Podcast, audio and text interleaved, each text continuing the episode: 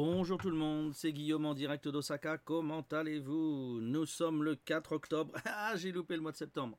C'est pas grave, on s'en fout. Il n'y a pas de rythme affiché sur cette euh, chaîne. Euh, si vous voulez me voir régulièrement, il faut venir sur Twitch. Alors aujourd'hui, qu'est-ce que j'ai à vous raconter? Le mois de septembre a été chargé, donc en fait, bah, j'ai pas mal de choses. J'ai fait une petite sélection alors, qu'est-ce que j'ai raconté? D'abord, la plus grosse aventure du mois, ça a été la rentrée euh, au lycée. J'avais commencé au lycée en juin, si vous vous souvenez, avec une prof euh, avec qui euh, l'entrée en matière était un peu difficile parce que son sérieux n'était pas tout à fait en face de mon, de mon non-sérieux dans la façon de gérer les élèves.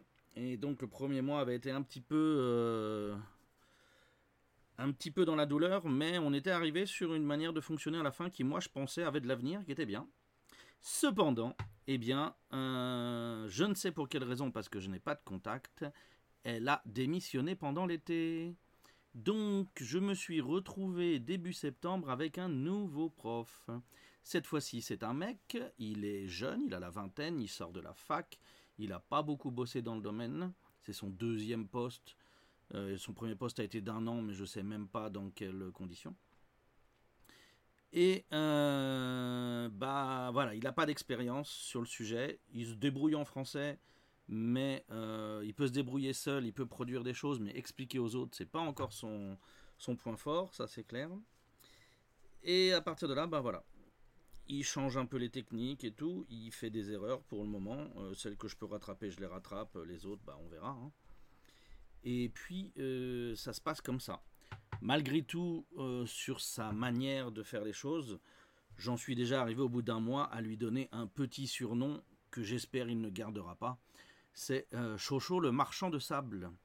L'autre jour, il a réussi à faire dormir 8 élèves sur 27 simultanément. Donc c'est pas mal, c'était un joli score, surtout qu'il y, y, avait le premier de la classe dans le lot. Donc eh, respect pour les capacités à endormir. On va faire en sorte que ça s'améliore. Voilà.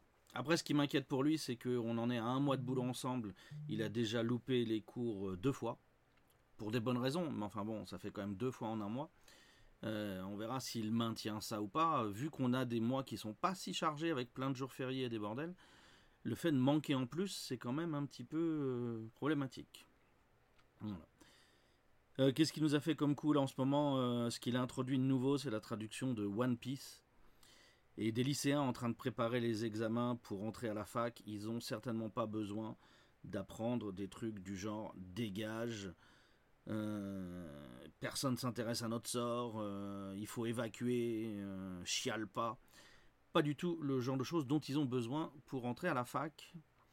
Donc euh, bah voilà, on va voir combien de temps il s'accroche sur les, trucs euh, cool qui en fait ne le sont pas et en plus ne sont pas utiles. Parce que les mômes, aucun d'entre eux ne lit One Piece ces dernières années. Donc, mais. Ah bon, on va voir, on, va travailler avec lui. Euh, j'ouvre la, j'ouvre la canette petit à petit, on va voir à quel point il arrive à avancer dans les choses. seule chose dont je peux me vanter, c'est que quand c'est moi qui fais le cours tout seul, personne ne dort. Mais bon, voilà, après ces 20 ans d'expérience contre, euh, contre 12 mois d'expérience euh, peu intense. Et voilà.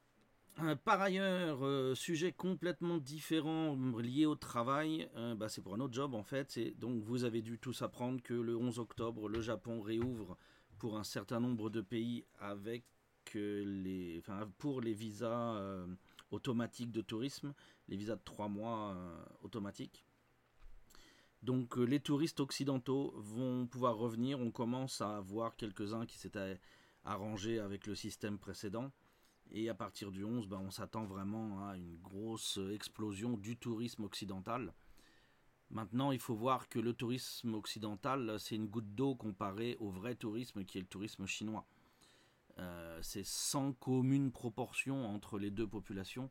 Donc l'impact économique, euh, il va être assez léger au départ parce que les Chinois viennent, dépensent beaucoup, même si une partie repart sur la Chine, euh, contrairement aux Européens et aux Occidentaux en général, qui dépensent pas tant en fait.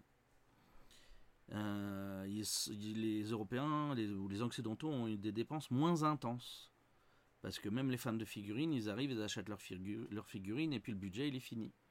Alors que les Chinois, vraiment, vont aller dépenser dans beaucoup de domaines différents, que ce soit les hôtels, les restaurants, euh, les musées, les, les, euh, les temples, etc. Ils ont un impact plus massif et plus vaste, plus large sur l'économie japonaise. Donc, euh, faut pas non plus s'attendre à ce que les Japonais soient vraiment euh, ébahis par l'impact des euh, étrangers, du retour des étrangers au Japon. Au niveau local, qu'est-ce qu'on a eu Il y a eu récemment la controverse sur les obsèques nationales de Abe. ça s'est un peu opposé dans tous les sens, et à mon sens, tout le monde a eu tort. Euh, ceux qui protestaient contre les obsèques nationales, à mon avis, avaient tort, parce que un politicien qui a tenu le gouvernement pendant euh, aussi longtemps que lui et qui se fait tuer dans le cadre d'une campagne, euh, campagne électorale, et eh ben oui, voilà, c'est obsèques nationales. même si on est un crétin en politique, on meurt pas de la politique. Donc voilà, c'était pour ça il, devait avoir les obsèques nationales pour le côté exceptionnel de l'événement.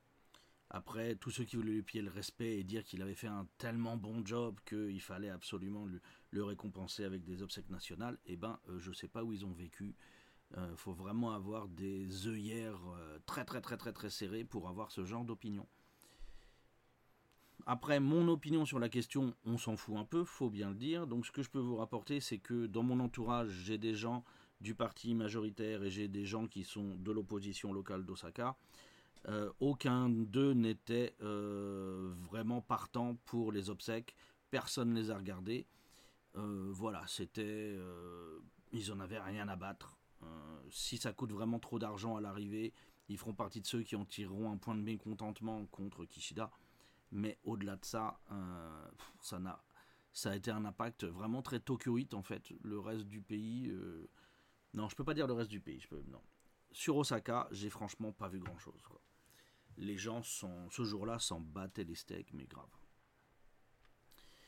Dans la vie plus personnelle, euh, on a fêté récemment les 10 ans d'un bar, du bar d'un copain plutôt, voilà, euh, du bar de Shigeo. Et euh, ça faisait longtemps que je m'étais pas mis une mine comme ça. Soirée commencée à 18h, finie à 4h30 du matin. Ça, rappelle, ça rappelait les beaux jours. On a fait quatre établissements. Donc techniquement, on a fait la Nijikai, qui est la deuxième soirée, et la Sanjikai et la Yonjikai. Euh, dans différents endroits. Euh, même ma femme a abandonné avant moi. tous mes potes ont abandonné avant moi également. Il n'y a que Shigeo, qui lui est barman, qui, tenait encore dans, dans l'équipe originale au moment où je suis parti. Et donc voilà, euh, on s'est vraiment bien amusé. Euh. alors j'ai découvert un truc, c'est que je pensais que c'était que tout le monde connaissait, que c'était régulier partout. Euh. on a bu de la kappa. La kappa en fait c'est du saké chaud qui est servi dans un pichet qui a une forme de, de créature qui s'appelle un kappa. Et bah ça défonce un petit peu la tête, c'est du saké chaud qu'on boit vraiment très très chaud.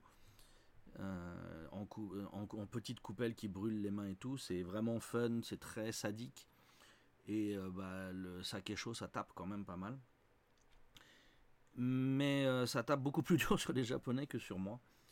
Et donc, moi, voilà, moi je me suis bien amusé. À la fin, j'étais en train de téter les, les, pichets directement parce que mes potes voulaient plus boire. et ça, c'était seulement la Sanjikai. Après ça, on est passé à la Yojikai. on en a rajouté un petit peu. Mais là, ça faisait longtemps que je m'étais pas bien amusé comme ça avec autant d'alcool. Euh, récemment, je m'étais mis une légère mine chez l'ami euh, Jean à Osaka Salon, mais là, j'ai poussé un peu plus le bouchon. Mais voilà, les 10 ans du bar, ça se fête. Et voilà. Sinon, ce qui m'a un peu saoulé récemment, c'est euh, on a eu donc les typhons de septembre qui sont passés comme d'habitude qui ont fait pas mal de dégâts euh, là où ils sont passés. Euh, les inondations, etc., etc. Ça n'était pas beau à voir. C'était pas des énormes dégâts au niveau du pays, mais c'était quand même des, des, inondations assez massives. Donc certainement pas un truc à prendre à la légère. Mais euh, jusqu'à 2018, j'ai jamais vu Osaka se préoccuper ce genre de choses.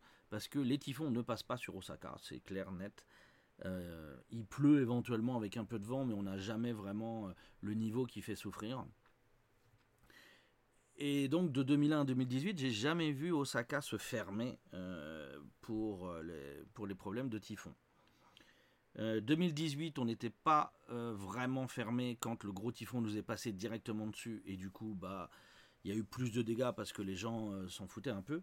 Et depuis 2018, du coup, maintenant, eh ben, euh, on panique et euh, toute la ville se ferme dès qu'on annonce un typhon qui touche, qui Honshu. Alors que bah, nous, le jour des. Il y a eu deux typhons qui sont passés, aucun des deux. Moi, on en a eu un, le premier, ça devait être le numéro 18, je crois. il a fait d'énormes inondations là où il est passé, mais à Osaka, on avait beau être dans le cercle étendu, eh bien, on a à peine eu de la pluie. On a eu une heure de pluie et du vent euh, extrêmement modéré. Donc euh, je n'en reviens pas que ma ville comme ça se ferme maintenant euh, comme des couards, alors qu'ici on ne souffre que très exceptionnellement du truc. Et en plus on est prévenu à l'avance dans ces cas-là, quoi. Donc c'est très très bizarre cette histoire. Je suis choqué que les gens soient choqués à ce point-là.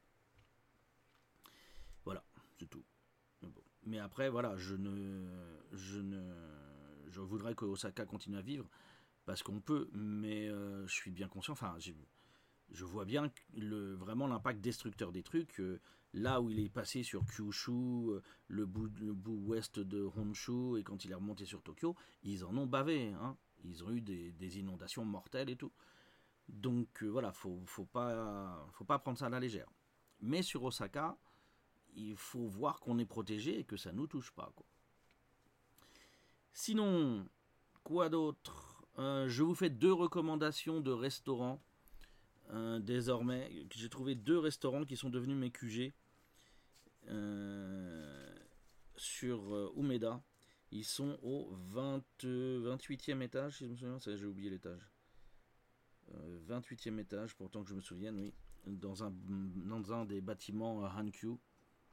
Euh, sur Umeda et on a une très jolie vue qui porte sur la ville vers l'est et vers le nord. Et je recommande euh, ces deux restaurants. Il y en a un, c'est un restaurant qui s'appelle euh, Hamaguri. Hamaguri quelque chose. J'arrive pas à dire le kanji j'ai pas préparé. Et l'autre qui est en fait une chaîne qui est KYK. Et euh, voilà, je, recommande ces deux. Vaut mieux venir en stream euh, Twitch pour, pour voir. J'y suis désormais régulièrement. Mais voilà, ces deux recommandations. Les prix euh, sont pas plus chers qu'ailleurs, sont pas plus exorbitants qu'ailleurs. Vous avez du bon marché et du cher. Et vous avez une très jolie vue sur la ville, très tranquille. moi, ça me fait des déjeuners très agréables et donc je recommande.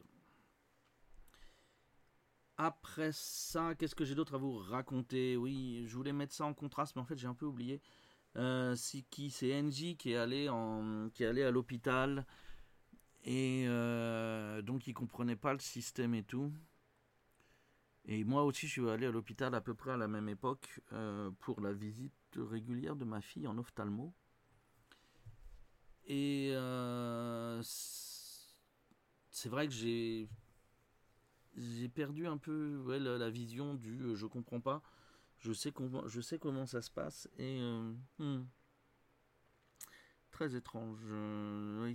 Bon. Je dire que voilà, je voulais rajouter sur le fait que à l'arrivée au Japon, quand vous avez un petit bobo, vous décidez de, de quelle est, vous décidez de la nature de votre bobo.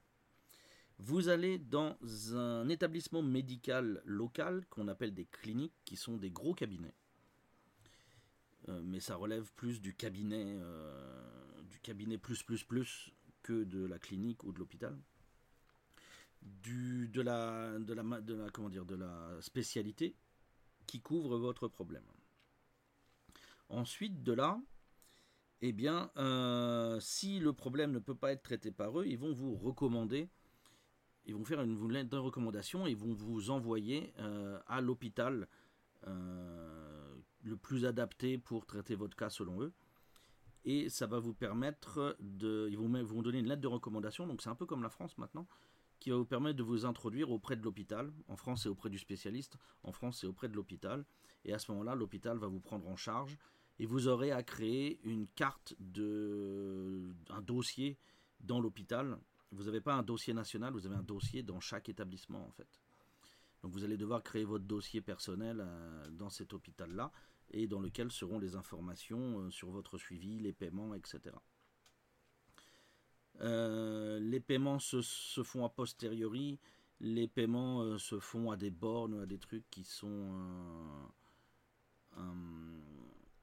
qui sont automatisés. C'est assez facile. Ça prend maintenant les cartes de crédit et le cash.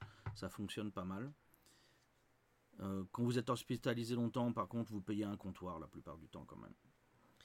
Et puis, qu'est-ce que j'ai d'autre à dire sur la question? Euh, Il y a de l'attente aussi, c'est organisé.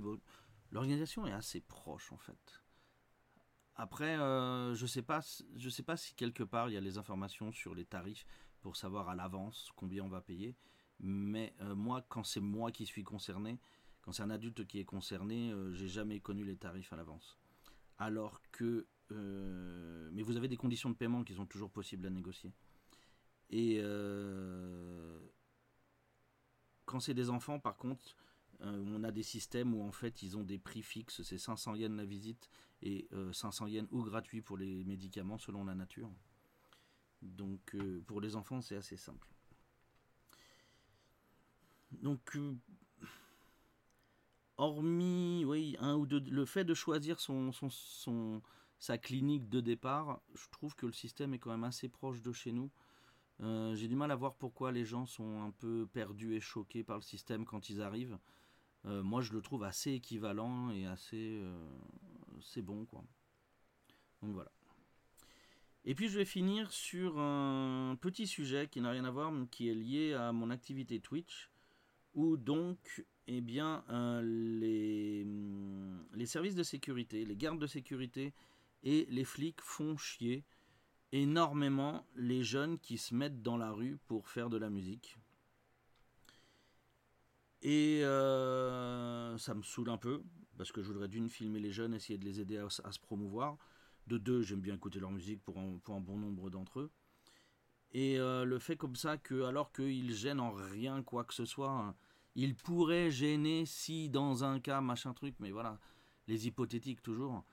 Euh, sinon, euh, voilà, ils, gênent personne, ils, ils, font plaisir à certaines personnes, mais ils se font jarter régulièrement des spots où ils se mettent, qui sont des spots suffisamment bien choisis pour pas gêner.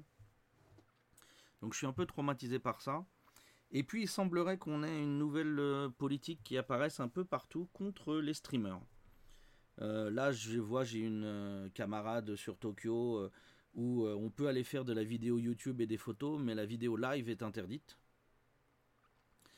Euh, c'est très étrange. C'est un zoo en plus où elle a été refusée. C'est un truc qui n'a strictement aucun sens. Et euh, là, dimanche dernier, quand j'étais en train de regarder les petits jeunes en train de jouer, eh ben, les gardes sont non seulement allés emmerder les jeunes, mais sont également venus m'emmerder moi en me disant que j'avais pas le droit de filmer sur une propriété privée, machin, machin. Alors la propriété privée s'arrêtait un mètre et demi plus loin, donc j'ai bougé d'un mètre et demi. Mais il semblerait que le Japon euh, est en train de durcir les conditions euh, pour euh, la vidéo live, peu, et que le mot est vraiment passé très largement. Donc je ne sais pas ce qui a pu trigger ça, mais je crois qu'ils ont peur de perdre du business ou un truc dans le genre. Ça n'a pas de sens. Mais bon, que voulez-vous? Donc voilà, une certaine frustration qui pourrait euh, eh augmenter avec le temps visiblement. Euh, et une situation à laquelle il faudra peut-être trouver des solutions. Sur ce, ça fait un petit moment que je vous tiens la grappe. Là maintenant, on est en dessous de 20 minutes, donc je vais me limiter à 20 minutes. Je vais vous souhaiter à tous et à toutes une excellente journée, une bonne continuation et je vous dis à bientôt, que ce soit ici sur le podcast ou sur le chat dans Twitch. Merci à vous.